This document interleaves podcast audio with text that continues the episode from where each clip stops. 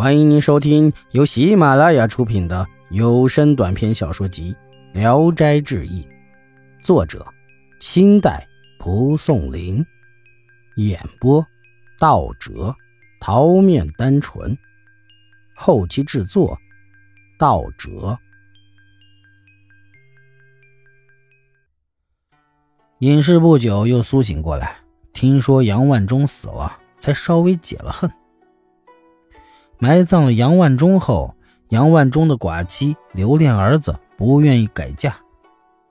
尹氏对他动不动就辱骂，不给饭吃，硬逼他改嫁走了，只留下了杨万忠的儿子孤单一人，天天都遭受尹氏的鞭打。等家人吃完饭后，才给孩子一点冷饭块吃。不过半年呀，就把那孩子折磨的。骨瘦如柴，仅剩下一口气了。一天，马介甫忽然又来了。杨万石嘱咐家人不要告诉尹氏。马介甫见杨父又和以前一样衣衫褴褛，大吃一惊。又听说杨万忠死了，跺着脚悲叹不已。喜儿听说马介甫来了。便跑过来，依偎在他的身边，恋恋不舍，连声叫着“马叔”。马介甫一时都没认出他来，端详了很久，才认出他是喜儿，惊讶地说：“这孩子怎么瘦弱成这个样子了？”杨父念念诺诺地对马介甫讲了一遍。马介甫生气地对杨万石说：“我过去说你不像个人样，果然没说错。”你们兄弟二人就这一根苗，孩子如果被害死了怎么办？杨万石一言不发，只会俯首贴耳的流泪。过了一会儿，尹氏便知道马介甫来了，他不敢自己出来赶客人走，就把杨万石叫进去，一甩手就是几巴掌，逼他赶走马介甫。杨万石含着泪出来，脸上的掌痕还清清楚楚。马介甫发怒地说。哼，你不能制服他，难道就不能休了他吗？他殴打父亲，害死弟弟，你竟安心忍受，怎么做人？杨万石听了，坐立不安，似乎被打动了。马介甫又激他说：“如果他不愿意走，理应用武力赶走他，就是杀了他，也不要害怕。我有两三个知己朋友，都身居要职，一定会给你出力，保你无事。”杨万石答应了。负气奔进了内室，正好迎面碰上尹氏。尹氏大声的责问：“你要干什么？”杨万石呢，一下子就变了脸色，双膝一软，不由自主的跪在地上说：“马生教我休了你。”尹氏更加的狂怒，四处寻找刀杖。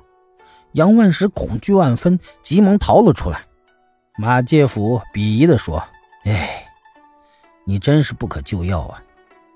说完，打开一只箱子，取出来一点药末，掺在水里，让杨万石服下，说：“这药叫丈夫再造散。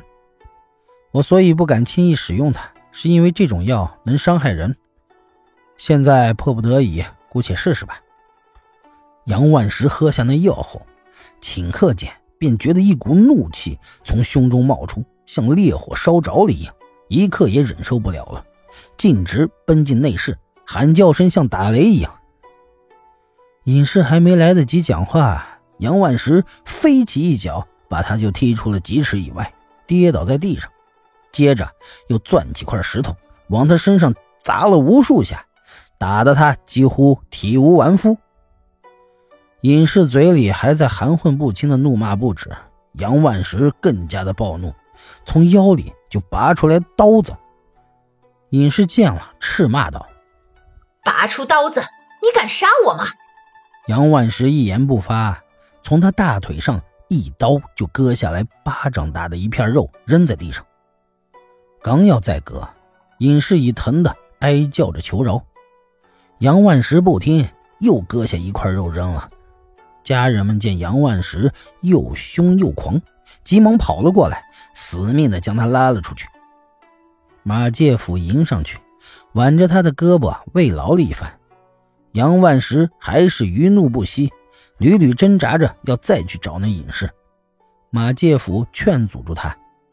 又过了一会儿，药力渐渐消失，杨万石又变得垂头丧气起来。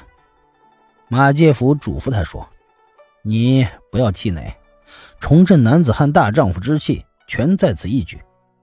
人之所以怕老婆，并不是一朝一夕就能形成的，而是有一个过程。就好比昨天的你已经死了，今天又复活了一个新的你，必须从此洗心革旧，再一气馁，可就无法挽回了。”说完，让杨万石进去看看隐士的动静。隐士一看见杨万石，还吓得全身发抖，从心里就服了，让奴婢硬扶着自己起来，要跪爬过去迎接。杨万石阻止，隐士才罢了。杨万石出来后，告诉马介甫，杨氏父子都非常高兴，马介甫便要告辞，父子都挽留他。马介甫说。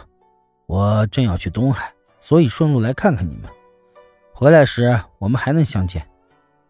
过了一个多月，尹氏才渐渐伤好起床了。